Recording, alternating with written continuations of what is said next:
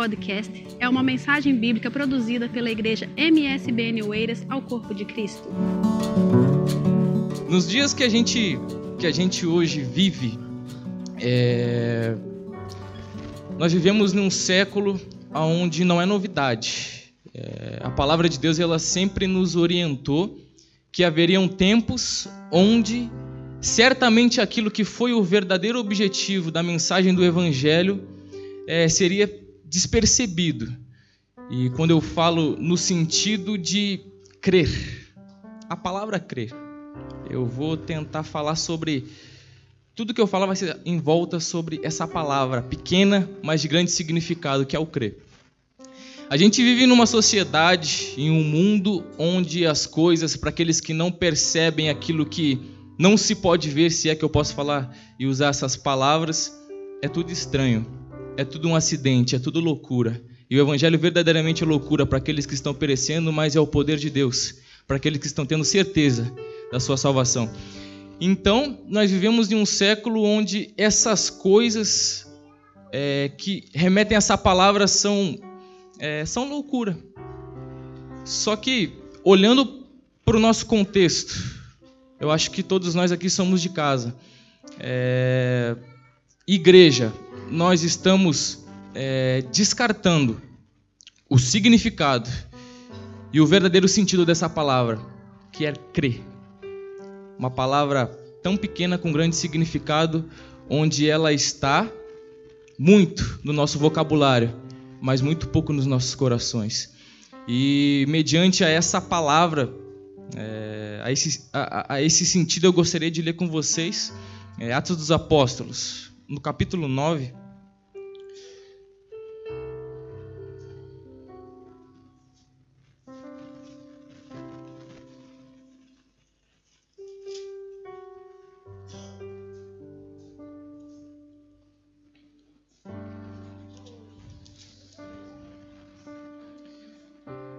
Atos dos Apóstolos, no capítulo 9.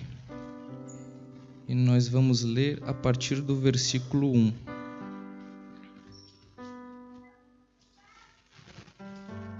Deixa eu só achar aqui a versão da igreja. Atos, capítulo 9. E diz assim a palavra de Deus. E Saulo, respirando ainda ameaças e mortes contra os discípulos do Senhor, dirigiu-se ao sumo sacerdote e pediu-lhe cartas para Damasco, para as sinagogas, a fim de que se encontrasse alguns daquela seita, quer homens, quer mulheres, os conduzisse presos a Jerusalém. E indo no caminho, aconteceu que chegando perto de Damasco, subitamente o cercou um resplendor de luz do céu. E caindo em terra, ouviu uma voz que dizia-lhe: Saulo, Saulo, por que, que me persegues? E ele disse: Quem és, Senhor? E disse o Senhor: Eu sou Jesus, a quem tu persegues. Duro é para ti recalcitrar contra os aguilhões. E ele, tremendo e atônito, disse: Senhor, que queres que faça? E disse-lhe o Senhor: Levanta-te e entra na cidade, lá te será dito o que convém fazer. E os varões que iam com ele pararam, espantados, ouvindo a voz, mas não vendo ninguém. E Saulo levantou-se da terra e, abrindo os olhos, não via ninguém. E guiando-o pela mão, o conduziram a Damasco. E esteve três dias sem ver, e não comeu e nem bebeu. E havia em Damasco um certo discípulo, chamado Ananias, e disse-lhe: O Senhor em visão, e disse-lhe o Senhor em visão: Ananias? E ele respondeu: Eis-me aqui, Senhor. E disse o Senhor: Levanta-te e vai à rua chamada direita, e pergunta em casa de Judas, de Judas por um homem de Tarso, chamado Saulo, pois eis que ele está orando.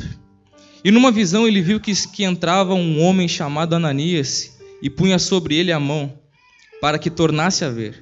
E respondeu Ananias: Senhor, há muitos ouvi acerca desse homem Quantos males ele tem feito aos teus santos em Jerusalém? E aqui tem poder dos principais dos sacerdotes para prender todos os que invocam o teu nome. E disse-lhe, porém, o Senhor: Vai, porque esse é para mim um vaso escolhido, para levar o meu nome diante dos gentios e dos reis dos filhos de Israel. E eu lhe mostrarei quanto deve padecer pelo meu nome. E Ananias foi e entrou na casa e impôs-lhe as mãos. Disse: Irmão Saulo, o Senhor Jesus que te apareceu no caminho por onde vinhas, me enviou para que tornes a ver e sejas cheio do Espírito Santo. E logo lhe caíram dos olhos como que uma escamas. E recuperou as suas vistas. E levantando-se, foi batizado. Se a gente observar a partir do versículo 1, é, a Bíblia diz que Saulo ele respirava ameaças. Antes disso, a partir do capítulo 7, quando é, o primeiro mártir a morrer pelo nome de Jesus, chamado Estevão, ele foi apedrejado. E quando vai terminando esse capítulo, a Bíblia diz que as roupas daquele homem tinham caído nos pés de um jovem chamado Saulo. E a partir daí, a Bíblia começa a registrar é, algo referente ao, ao versículo 1, que diz que Saulo respirava ameaças. E o significado do texto em relação a esse homem respirar ameaças dá ao entender que esse homem estava desesperadamente em busca daquilo que o próprio escritor aos Atos chama de o caminho. Quando o escritor ele diz o caminho, ele se refere àqueles homens que haviam crido em Jesus, aqueles homens que tinham entendido a verdade do Evangelho e que estavam a constituir a igreja, ou seja, a reunião dos santos. Então, Saulo, respirando ameaças como uma fera selvagem atrás desses homens, ele foi. E a Bíblia diz, é, na primeira carta, que o apóstolo Paulo escreve a Timóteo. Se vocês quiserem abrir, fiquem à vontade, para a gente caminhar por dentro da Bíblia. É, a primeira carta que Paulo escreve a Timóteo, no capítulo.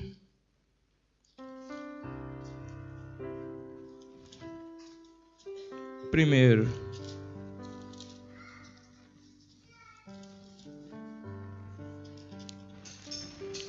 Lá a Bíblia diz que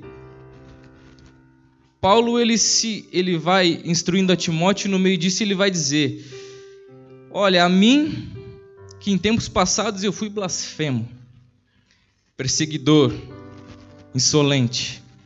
Agora a gente imagina a mentalidade desse homem, Paulo, aquele que perseguia a igreja, aquele que tinha uma mentalidade totalmente é, contrária àquilo que um dia Jesus veio dizer, que era o amor, eu vim para salvar, eu vim para libertar, eu vim para curar. Paulo estava ao contrário. Por mais que ele achasse que ele estava fazendo a vontade de Deus, ele, ele estava fazendo alguma coisa que para ele era certo, estava perseguindo. Ele achava que ele estava sendo fiel a Deus e que aquilo que era, podemos dizer, uma seita chamado Jesus iria contradizer aquilo que ele cria. Então ele foi atrás, ele perseguia, ele obrigava. A Bíblia diz que Paulo, o Saulo, ele obrigava os irmãos a blasfemar, ele obrigava os irmãos a é a mesma coisa que eu exemplo, eu sou Saulo. Eu pegava um crente e dizia: "Nega que Jesus Cristo de Nazaré ressuscitou dos mortos. Nega. E o cara negava. E filas de gente. E as pessoas vinham e ele obrigava as pessoas a blasfemar. Porém, a Bíblia vai dizer, no decorrer de Atos, no capítulo 9, que Saulo, enquanto ele estava no caminho de Damasco, ele tem um encontro com uma luz que resplandece à sua frente. E então, mediante a isso, Jesus se apresenta a ele. E ele, como quem não é tolo, pergunta: Quem és tu? E Jesus se apresenta para ele e diz: Eu sou o Senhor, eu sou, eu sou quem está perseguindo, Saulo. E aí o Senhor se revela a ele. Então ele chega a, a Damasco, aonde tudo aquilo que para ele era uma ameaça passou a ser um desejo, passou a ser algo que ele iria almejar no, no decorrer da sua caminhada. E então, é, olhando para esse lado, nós podemos perceber que Paulo ele perseguia a igreja, no passar do tempo ele encontra Jesus, ele encontra a verdade. E no decorrer do texto, a Bíblia vai dizer, salvo erro, na segunda carta que Paulo escreve aos Coríntios, no capítulo 4, ele diz que aquele encontro que ele teve com Jesus foi como o Gênesis. Do nada resplandeceu-se a luz. E para ele, ele descrevendo isso na, na, na, carta que ele escreve à, à igreja de Corinto, ele diz que aquilo foi como o princípio de, de tudo. E eu percebo que esse homem que um dia perseguia a igreja começou depois a ser perseguido, que tem tudo a ver com o que eu disse no início, que é algo que nós desvalorizamos hoje em dia, que é a palavra crer, que é a palavra verdadeiramente crer. A Bíblia diz que que até os demônios creem, mas eles estremecem no, no intuito de nos trazer a verdadeira, a verdadeira, o verdadeiro significado daquilo que um dia Jesus disse, que aqueles que estão em Cristo, nova criatura são, as coisas velhas já passaram e tudo se fez novo. E Paulo ele entendeu isso. Após o capítulo 9, a Bíblia diz que Saulo ele imediatamente sai e vai anunciar vai dizendo que ele vai nas sinagogas, ele vai em diversos lugares, em, em diversas é, localidades da, do, do, Oriente Médio para anunciar as boas novas, para anunciar essa transformação é, que houve na sua vida. Então, é, olhando para isso, olhando para essa verdade, onde o, o, o, Saulo, que passou depois a ser Paulo, ele deixa um, um registro muito, muito importante para que nós também venhamos a ler, que é na primeira carta que ele escreve a Timóteo também. Quem puder abrir para acompanhar.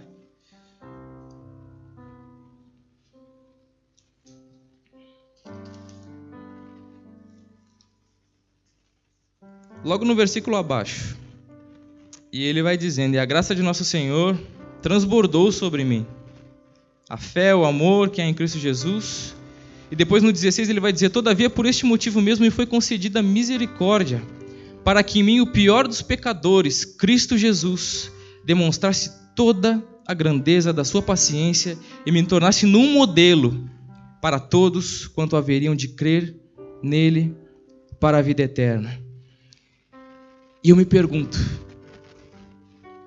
crer para a vida eterna a Bíblia diz no Evangelho de João, no capítulo 16, que a vida eterna é essa, Jesus falando, que conheçam a Ti, Deus eterno. Então isso me mostra que a vida eterna ela não é algo futuro. A Bíblia me mostra que a vida eterna é algo presente, aonde reconhecendo que Cristo é o Salvador, é o Deus vivo e presente em meu meio, a vida eterna também está presente no meu meio. Então Paulo ele, ele entendeu isso, ou melhor dizendo, Saulo ele percebeu isso perfeitamente. Tanto que essa, essa transformação que houve na sua vida foi algo que não, não, não, não, não se prendeu somente em um momento, no seu encontro com, com, com Jesus lá atrás. Não, no decorrer da sua vida, ele vai mostrando que isso é algo que o acompanha no dia a dia. Que essa confiança, essa certeza de quem Jesus, daquele Jesus que se apresentou a ele no caminho de Damasco, não ficaria somente ali, mas sim o acompanharia até a sua volta. E eu, eu imagino, eu me pergunto isso, ou seja, já que você está com Bíblia, vamos fazer aqui uma, uma, uma contagenzinha. O que, que vem depois de Atos dos Apóstolos? Romanos depois de Romanos? 1 e 2 Coríntios. Depois de 1 e 2 Coríntios. Gálatas. Depois de Gálatas. Efésios. Depois de Efésios. Filipenses. Depois de Filipenses. Colossenses. Depois de Colossenses. 1 e 2 Tessalonicenses. Depois. Depois. Depois. Filemão, depois de Filemão? Hebreus, é, o, o cano não associa Paulo, mas há uma grande possibilidade de que isso seja possível. Agora você perceba que esse conjunto de cartas, se você ler, se você for depois ler, por exemplo, a carta que, que o, o discípulo Tiago ele escreve, o apóstolo Tiago ele escreve, que é uma carta linda de sabedoria, depois vem outras, que é as epístolas de João, depois as epístolas de Pedro, Apocalipse. Você vê que se você tirar essas, essas 13 epístolas que Paulo escreve, associando Hebreus como você quiser, perceba que o nosso entendimento sobre quem Jesus é é muito reduzido. Não estou fazendo apologia para você considerar uma mais importante que a outra. Mas perceba que se naquele dia, no caminho de Damasco, esse homem não tivesse crido, o nosso entendimento sobre a verdade de quem Jesus é e quem ele continua sendo seria tão resumido.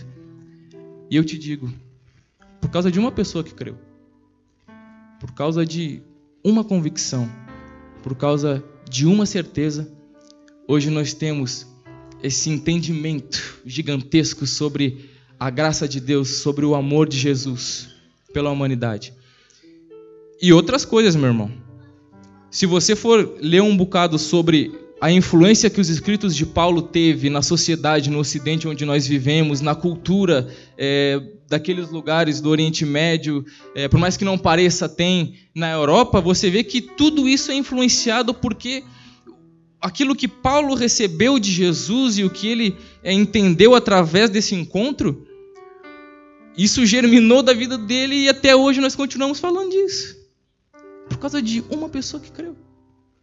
E eu gostaria de trazer essa aplicação para os nossos dias de hoje e dizer: para você crer e deixar com que isso influencie a sua vida, mas eu vou não tão além, porque Paulo ele creu tanto nisso que isso não somente transformou a sua vida, mas transformou a vida de milhares de bilhares de pessoas. Só que eu eu olho para minha vida quando eu falo você, não, não se sinta sozinho, eu me incluo também, porque antes de eu falar isso para você, isso me espancou por dentro. Eu digo, na minha crença, naquilo que eu, que eu considero como minha vida cristã, como a minha vida com Deus, como a minha vida vivendo, tentando viver o Evangelho, eu digo, isso não é suficiente nem para transformar a minha vida. E eu trago, eu trago uma, uma, uma, um questionamento no sentido de que, se verdadeiramente houve essa transformação na minha vida, isso frutifica. Isso gera, isso, isso acaba saindo, as pessoas, é visível para todos. Se é que houve transformação na minha vida. E então é, é, é incrível como eu olho para esse relato do que Paulo viveu e vejo que esse homem viveu a vida inteira se entregando, crendo e, e, e buscando cada vez mais uma convicção de quem Jesus era. Tanto que quando ele vai escrever para Timóteo, no capítulo 2, segunda carta de, de Paulo a Timóteo, ele vai falando para Timóteo encorajando aquele jovem que que tinha sido chamado para a vocação do evangelho. E então ele vai encorajando Timóteo. Só que o foco não é o Timóteo, o foco é o Paulo, vendo no sentido de que ele expressa aquilo que ele havia vivido para que Timóteo viesse a viver também. Tanto que ele vem e diz: Timóteo, faz o que eu estou fazendo. Ele diz: Sejam os meus imitadores como eu sou de Cristo. Agora entenda a, a, autoridade que há em alguém chegar e dizer: me imite porque eu imito a Jesus. Um homem, Jesus, é, é até, até fico sem palavras porque a Bíblia diz que Jesus ele não pecou, Jesus ele foi tentado em todas as coisas, mas não pecou. E eu olhando para a minha vida e tentando é, me aproximar dessa, dessa excelência, dessa perfeição, e vejo o quão distante eu estou disso. E o quão distante que eu estou de entender a consciência verdadeira de que o Evangelho tem que gerar na minha vida. E Paulo diz: me imitem, me imitem em tudo porque eu sou. Me imitem porque, como eu imito a Cristo. Façam como eu estou fazendo. Ele fala isso para Timóteo. E quando chega no capítulo 4 dessa segunda carta, ele vai dizer para Timóteo para que Timóteo ele permaneça com a sua fé alicerçada em Cristo. No capítulo 2 ele fala isso. E no 4 ele vai expressar é, o sentimento que ele tinha de missão cumprida no seu ministério, aonde naquele período é, aquele período estava dominado é, sobre é, o comando do, do Nero.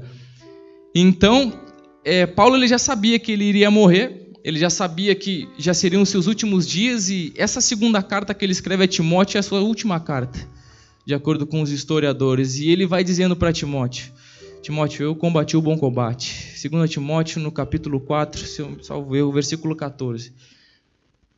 E ele diz: Ó, oh, eu combati o bom combate.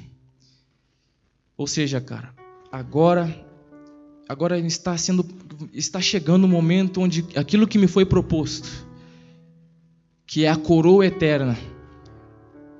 Ou seja, eu estou chegando lá. Então, cara, continue perseverando para que isso seja uma realidade para você também. E isso não seria possível se lá naquele caminho, no capítulo 9 de Atos, ele não cresce, ele não se entregasse, ele não fosse transformado pela verdade do Evangelho. Então, você veja o quão, o quão poderoso foi o, o testemunho de, de Paulo em relação àquilo que ele viveu é, diante do Evangelho, sofrendo perseguições em nome de Jesus, foi apedrejado, foi espancado, foi preso, sofreu naufrágio, foi chicoteado. Para esse homem chegar e dizer: Foi um prazer. Eu não me arrependo de nada. Não foi sofrimento, não foi sacrifício nenhum. Foi um prazer sofrer em nome de Jesus. Eu considero tudo como nada tudo que os homens podem me dar, tudo que os homens podem me tirar de mim, eu posso viver com pouco, eu posso viver com muito, mas o que me interessa é ganhar a Cristo. Tanto que ele fala em Filipenses, no capítulo 3, eu considero tudo como perca, como esterco, como nada, para que de alguma forma eu ganhe a Cristo. E eu trago, trago isso para nossa realidade, é, perguntando para você, qual é o sentido do Evangelho para você? É, será que você creu tanto ao ponto de considerar todas as outras coisas mínimas comparadas à grandeza e a, da verdade de quem Jesus é? Na sua vida, no, nos, nos seus 24 horas, na sua consciência como ser humano e principalmente como filho de Deus. Um certo pensador disse que hoje em dia as coisas ou a, a, aquilo que está sendo pregado está gerando mais crentes e menos filhos de Deus. Entre ser crente e filho de Deus, eu prefiro ser, eu prefiro ser filho de Deus. E voltando, coisas que não importam, como bobagens, por exemplo, nós estamos falando em família, nós somos uma família, nós somos a igreja de Jesus, o corpo de Jesus. E da mesma forma como, por exemplo, que Paulo ele escrevia para as igrejas, ele queria o bem das igrejas, ele queria que aquilo que estava sendo feito e construído é, através do evangelho, do seu trabalho no evangelho, é, estivesse saudavelmente de acordo com aquilo que Jesus veio, ensinou e fez, nada mais e nada menos do que isso, mas apenas o que Jesus fez. É, é isso que está sendo trazido hoje para que nós venhamos a pensar. Coisas que nós consideramos como importantes hoje como bobagens, como discussões fúteis, tolas, é, dissensões dentro da igreja, fofoca. É, outros exemplos que eu posso dar. É, eu converso diversas, diversas, diversas vezes com pessoas na rua, tanto pessoas que acreditam em, em Jesus, tanto pessoas que ouvem sobre o Evangelho, e essas pessoas elas vêm e dizem: eu creio, eu creio no Evangelho. Jesus, ele é maravilhoso. Você tem razão, cara. Nossa, é isso. Aí eu viro as costas e a pessoa continua fazendo as mesmas coisas que ela fazia antes. Aí você fala sobre a verdade do Evangelho para essa pessoa. Essa pessoa vem e ouve o Evangelho diversas vezes durante o mês e você vê que a pessoa ela continua nos seus mesmos costumes, nos mesmos hábitos, com o mesmo pensamento, com a mesma consciência, com as mesmas intenções e acabam esquecendo que antes de tudo que você pode ver e tentar fazer, vem aquilo que Paulo vivenciou, que foi ter o um encontro com Jesus, que foi ter o um encontro com a verdade, com a vida eterna, com o próprio Deus. E o crer envolve isso. É você escolher entre buscar é, conciliar as coisas que você determina como certo ou errado, ou você fazer como Paulo. Hoje não sou eu mais que vivo, mas Cristo vive em mim. E a vida que eu vivo já não vivo mais aqui na carne.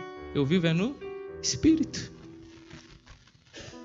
E eu falo isso essa noite porque porque eu sei que não é fácil viver essa vida.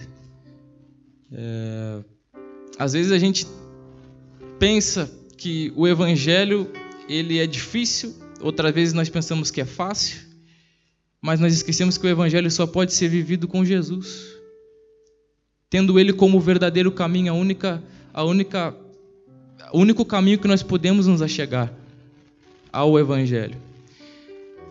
Eu estava pensando esses dias, é, o evangelho sem Jesus ele não é o Evangelho.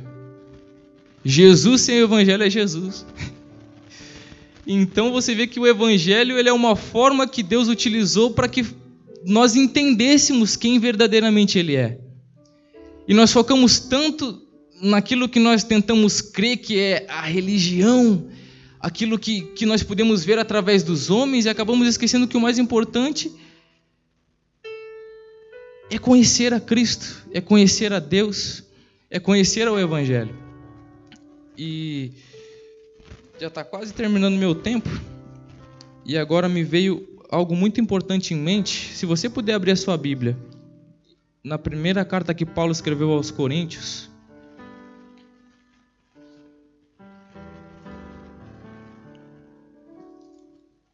no capítulo 15.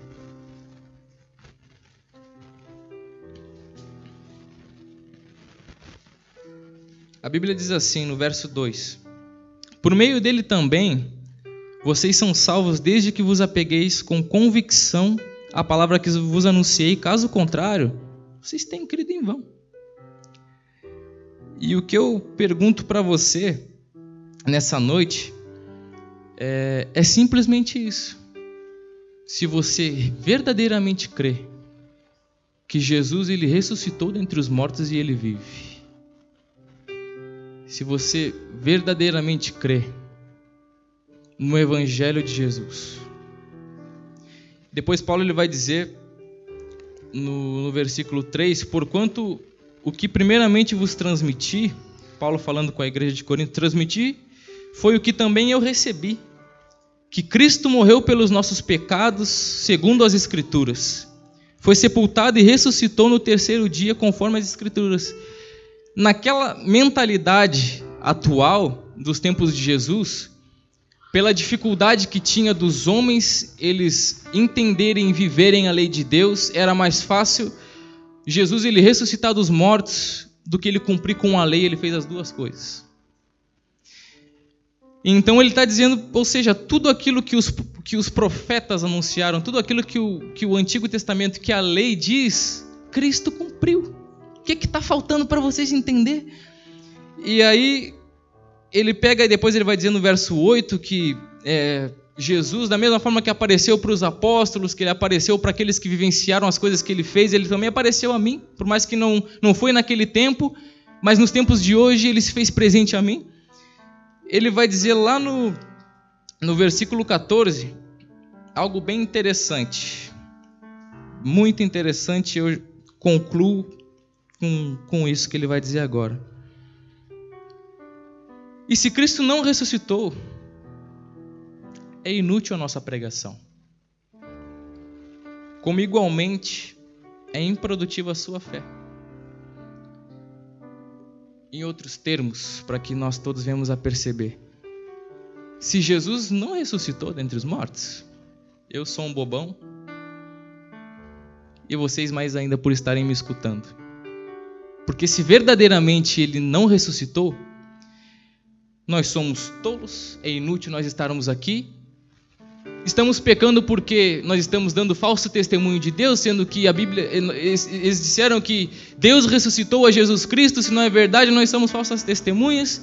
Aí Paulo vai continuar dizendo aqui, é, porque contra, ou seja, ele fala que nós estamos testemunhando, é, enganando e tal. Aí no 16 ele diz: Porquanto se os mortos não ressuscitam, nem o próprio Cristo foi ressuscitado. E se Cristo não ressuscitou, a vossa fé para nada serve. E outra coisa, vocês continuam nos mesmos pecados. Não, nada, nada mudou, não tem graça, não tem salvação, não tem remissão de pecados. Tudo que vocês faziam, voltem a fazer. Mas, se a nossa esperança em Cristo se restringe apenas a essa vida, somos os mais miseráveis de todos os seres humanos. A gente está aí perdendo tempo, cara. Simplesmente perdendo tempo, acreditando em uma coisa, fazendo uma coisa, pregando uma coisa, que não é verdade. Que é inútil, que não vale de nada. Foi apenas um, um homem lá há mil e tal anos atrás, que falou um monte de coisa bonita, que disse um monte de coisa interessante, ensinou, morreu. E está morto, morreu, está morto. Mas Paulo diz aqui: se a vossa esperança se restringe somente nessa vida, naquilo que vocês estão vendo, vocês são miseráveis. Mas eu digo para você: se realmente Jesus ressuscitou dentre os mortos, meu irmão, tudo muda. Se Cristo ressuscitou dentre os mortos, e é que você creu nisso, e é que você deixou com que essa verdade te possuísse, te dominasse, influenciasse a sua vida, dirigisse os seus planos, aquilo que você diz, aquilo que você é para as pessoas, aquilo que você é, aparenta diante das, das pessoas que estão ao seu redor, no seu trabalho, na sua casa. No mínimo, isso tem que mudar primeiramente a sua vida. Veja o que Paulo fez. Passaram-se quase dois mil anos e tudo o que ele disse, tudo aquilo que ele viveu ainda é dito por nós e relembrado por nós. E diante disso, em crer em quem Jesus é, para que a sua vida mude, eu digo isso para outras áreas da sua vida também. A palavra de Deus diz que Jesus ele ressuscita os mortos, ele cura os enfermos, ele expulsa os demônios, ele te dá sabedoria, ele ele acaba gerando tudo de bom que você tem, que é o seu sustento, tudo, nada falta para você porque Jesus te dá. Só que isso não é o mais importante. Porque você pode ter tudo isso, se você quiser, pelos seus meros esforços, você pode ter. Mas aquilo que Paulo ele entendeu foi muito mais além disso. Jesus disse: é, Um dia chegarão em mim e direi: Ó oh, Senhor, em seu nome eu expulsei demônios, eu curei os enfermos. E Jesus dirá: Eu nem te conheço. De que, que valeu tudo isso? Se tinha algo que valia mais, que era conhecer a Cristo.